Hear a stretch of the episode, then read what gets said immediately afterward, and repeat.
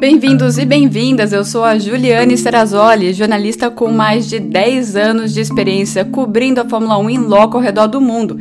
E essa é a versão em áudio do vídeo que eu sempre publico no meu Instagram, uma F1 Life, e no canal No Paddock da Fórmula 1 com a Ju no YouTube, tirando as dúvidas de vocês depois de cada GP da temporada.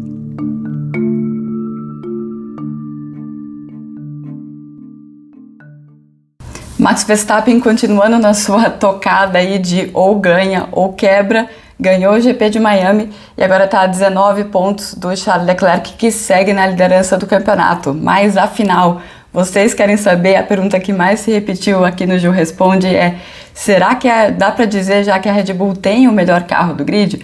Bom, antes de começar a responder, eu vou explicar como funciona aqui. Essas perguntas foram enviadas para mim no meu Instagram, no MyF1Life. Vocês podem enviar suas perguntas depois do próximo GP. Eu coloco uma caixinha nos stories uh, com uh, para vocês colocarem as perguntas e as que mais se repetem eu respondo por aqui. Vamos lá. É, nesse momento, sim, a Red Bull tem o melhor carro, mas a gente tem que lembrar que é um campeonato que vai ser baseado em desenvolvimento e na compreensão das peças que foram forem levadas para as corridas, né? Lembrando que esse é um carro completamente novo, então o, todo o conhecimento desse carro começa do zero. Do lado da Red Bull, é uma boa notícia que o carro funcionou bem em Imola no frio e funcionou aqui em Miami também muito, com muito, muito calor. É, então é um carro que começou o ano sendo um pouco pique, que a gente fala, é um carro que funciona só numa janela um pouco pequena de, de de performance e agora ele está se abrindo mais com o desenvolvimento do carro, com as peças que a Red Bull tem trazido uh, nas últimas duas corridas, né? Lembrando que a Ferrari ainda não trouxe nada de novo para o carro. Na verdade, eu vou comentar um pouco sobre a Ferrari mais para frente. Uma dinâmica muito interessante desse campeonato é que esse campeonato começa, na verdade, em janeiro de 2021, quando as equipes começaram a fazer o desenvolvimento dos carros. E naquele momento, naqueles seis primeiros meses, a Ferrari tinha muito mais tempo de túnel de vento, porque tinha ficado mais atrás no campeonato anterior, do que a Red Bull. Então a Ferrari chega para os testes de pré-temporada de 2022 com um carro muito mais robusto e a Red Bull ainda bem acima do peso e tentando é, consertar principalmente a frente do carro, que o carro era meio arisco na frente e agora a Red Bull consegue chegar no nível provavelmente que a Ferrari estava já nos testes por causa dessa diferença de desenvolvimento entre eles. O próximo uh, round dessa disputa de desenvolvimento vai ser na próxima corrida na Espanha. As duas equipes vão trazer várias novidades na Espanha e aí a gente vai ter que responder essa pergunta de novo, né? O cerne dessa questão é que é uma temporada em que os carros vão evoluir muito. Falando sobre a Ferrari, né? Por que a Ferrari insiste tanto em uma configuração com mais downforce? Na verdade, em Miami eles tentaram não fazer isso, né? A única, a primeira novidade que a, a Ferrari trouxe foi uma asa para uh, ah, casar melhor com a pista de Miami, casar melhor com a necessidade de ir rápido na reta. Acontece que essa peça não funcionou muito bem e eles acabaram desistindo de usar a peça, acabaram voltando à configuração antiga. Então é um, não é que a Ferrari insiste em ser lenta de reta, eles querem diminuir o arrasto do carro, né, diminuir a resistência ao ar nas retas, ao mesmo tempo em que eles não vão perder também com, com o pneu. Né? Se você simplesmente tira a asa do carro, você escorrega muito nas curvas. Então eles estão tentando fazer isso de uma maneira equilibrada. Em Miami, o que eles tentaram não deu certo. Uh, pergunta sobre o Pérez. Por que, que o Pérez não conseguiu superar o Sainz tendo um carro mais rápido de reta? Então a Red Bull é sim um carro mais rápido de reta, mas o carro do Pérez não era um carro mais rápido de reta. Ele teve um problema no motor durante a corrida, né? A gente ouviu a reclamação via rádio, foi um sensor em um dos cilindros e aí eles fizeram várias alterações uh, eh, para tentar resolver esse problema e numa resetada de sensor que eles deram, eles acabaram perdendo 20 a 25 kilowatts na parte uh, elétrica do, do motor, então por isso faltava energia para ele ultrapassar o Sainz no, no final das retas E lembrando também né, que a gente não viu uma grande, uma diferença enorme entre um pneu uh, médio novo, como era o caso do Pérez, e um pneu duro usado, como o caso do Sainz, uh, porque o pneu duro ele acabava funcionando bem, uh, melhor até depois de algumas voltas. Eh, isso várias equipes eh, falaram a mesma coisa. Falando sobre pneus, por que, que as Ferrari não trocaram o pneu no safety car? Bom, eles não tinham pneu médio para colocar, eles tinham a opção de colocar um pneu duro e ou um pneu macio. O pneu macio era um pouco mais de 10 voltas para o final. É, se fosse forçado muito o ritmo no pneu macio, ele não ia aguentar, estava muito, muito calor. E o pneu duro, como eu disse, ele funcionava melhor depois de algumas voltas, né? Por isso a opção que a Ferrari fez. E mesmo se eles tivessem pneu médio é, novinho em folha, eu duvido que eles colocariam porque eles sofreram muito no pneu médio, né? Esse que foi o grande problema da Ferrari para essa corrida. Eles fecharam a primeira fila, mas depois na, no primeiro stint com o pneu médio foi quando o Verstappen passou o Leclerc e ele não conseguia seguir o Verstappen de perto de jeito nenhum, só chegou mais perto por conta do safety car. Inclusive, uma coisa interessante que o Leclerc falou, que explica tudo isso que aconteceu na corrida, é que ele entende que a Ferrari é, aquece mais rapidamente os pneus. Então, a Ferrari tem uma vantagem na, na, classificação por conta disso e também logo no começo da corrida ou em relargadas e depois a Red Bull uh, acende o seu, o seu pneu e aí começa a ter um rendimento melhor. Até por isso que o Leclerc uh, conseguiu uh, dar uma pressionada no Max Verstappen logo depois da relargada e ele também chamou atenção pelo fato do DRS só ter sido liberado depois de duas voltas, e ele acha que se fosse liberado de cara na relargada, ele teria uma chance de talvez ter ultrapassado o Max. Agora falando sobre a Mercedes, né? Por que, que a Mercedes foi bem na sexta e voltou ao normal no sábado e no domingo? Primeiro que o rendimento da Mercedes, nas, na, Mercedes na sexta-feira foi real, foi bom mesmo, o carro entrou na sua janela de funcionamento com a pista com pouca aderência e com muito calor.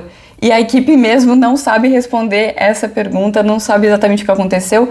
É mais um passo aí nas experiências da Mercedes para tentar entender como funciona o carro deles.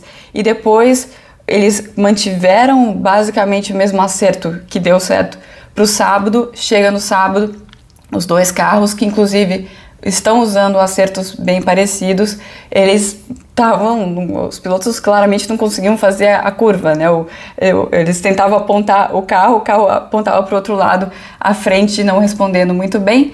Ali teve uma diferença, não foi grande na, na classificação entre Lewis e o Russell. Dessa vez o Russell que ficou mais para trás, mas ali naquele meio do pelotão, dois décimos, uma curva que você erra, você já vai, vai faz muita diferença em termos de, de posição, né?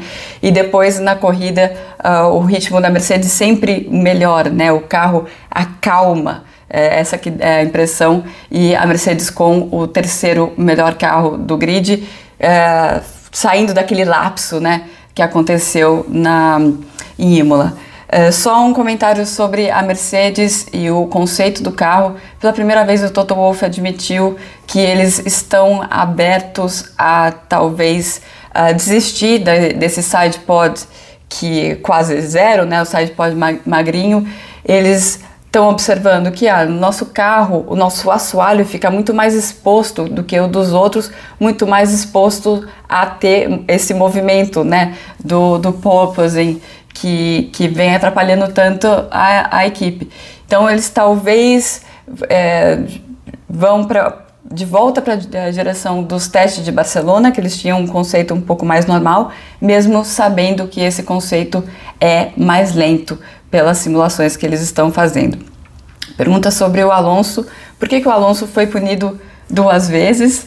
Eu, vou, eu tenho que fazer a listinha de, de tudo que o Alonso fez. Primeiro foi aquela, uh, aquele toque com o Gasly, ele levou 5 segundos e 2 pontos de punição pela manobra com Gasly. Os comissários entenderam que ele não tinha direito de fazer a manobra, que ele estava muito longe, né, diferentemente do que aconteceu com o Mick. Eu vou comentar sobre o Mick Schumacher logo em seguida.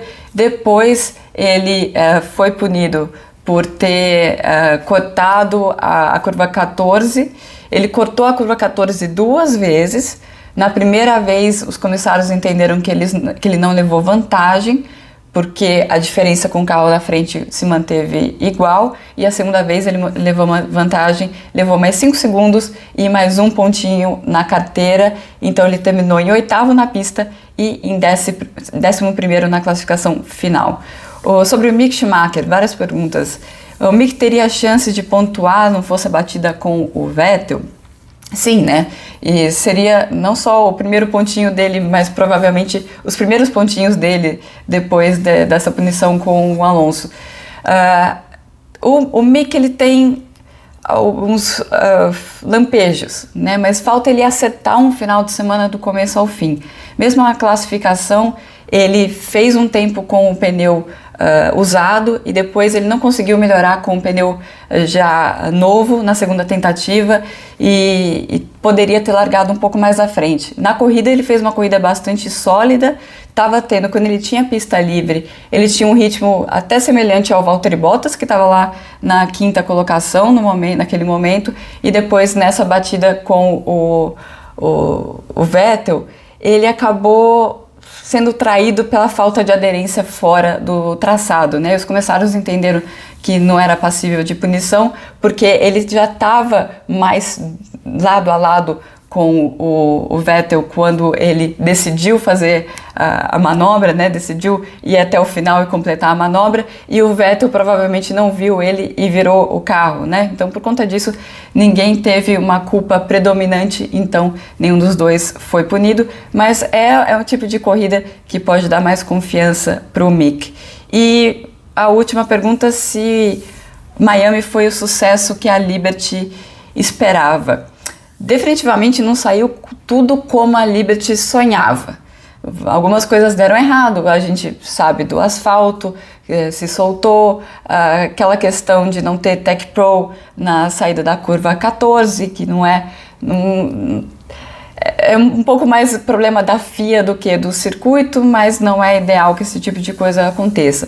O que aconteceu lá no paddock estava bastante lotado, bastante movimentado, me faltou comida para os VIPs, a comida não era muito de boa qualidade, as bebidas estavam atrasando, alguns probleminhas, por exemplo, a área de entrevistas que a gente ficava, ela ficava dentro uh, da rampa de acesso ao estádio, uma rampa enorme de concreto. Então, quando estavam os carros com motor de verdade, lá os Porsche na pista, fazendo muito barulho, aquele som reverberava dentro de, dessa estrutura e ficava o piloto falando hein, hein, hein, não ficava muito bonito na câmera não. Então são detalhes para eles acertarem para as próximas corridas, para próximas corridas em Miami, mas com certeza é um GP que tem muito futuro. A cidade tinha um buzz enorme, um hype muito grande, um monte de celebridade, o grid estava uma loucura. Eh, esse ponto funcionou sim, alguns detalhes a, a Liberty e a FIA vão trabalhar com os promotores para os próximos GPs em Miami. Vou ficando por aqui com esse Ju Responde, volto depois do GP da Espanha eu espero que vocês tenham gostado e mandem as perguntinhas lá no MyF1 Live na próxima corrida. Tchau, tchau! Gostou dessa edição do Ju Responde? Bom, para acompanhar todo o meu material, participar de lives exclusivas e ainda ganhar prêmios, faça parte do projeto do Catarse, o No Paddock da Fórmula 1 com a Ju, que inclusive tem o seu podcast exclusivo com convidados especiais. Para saber mais, acesse o www.catarse.me barra no paddock.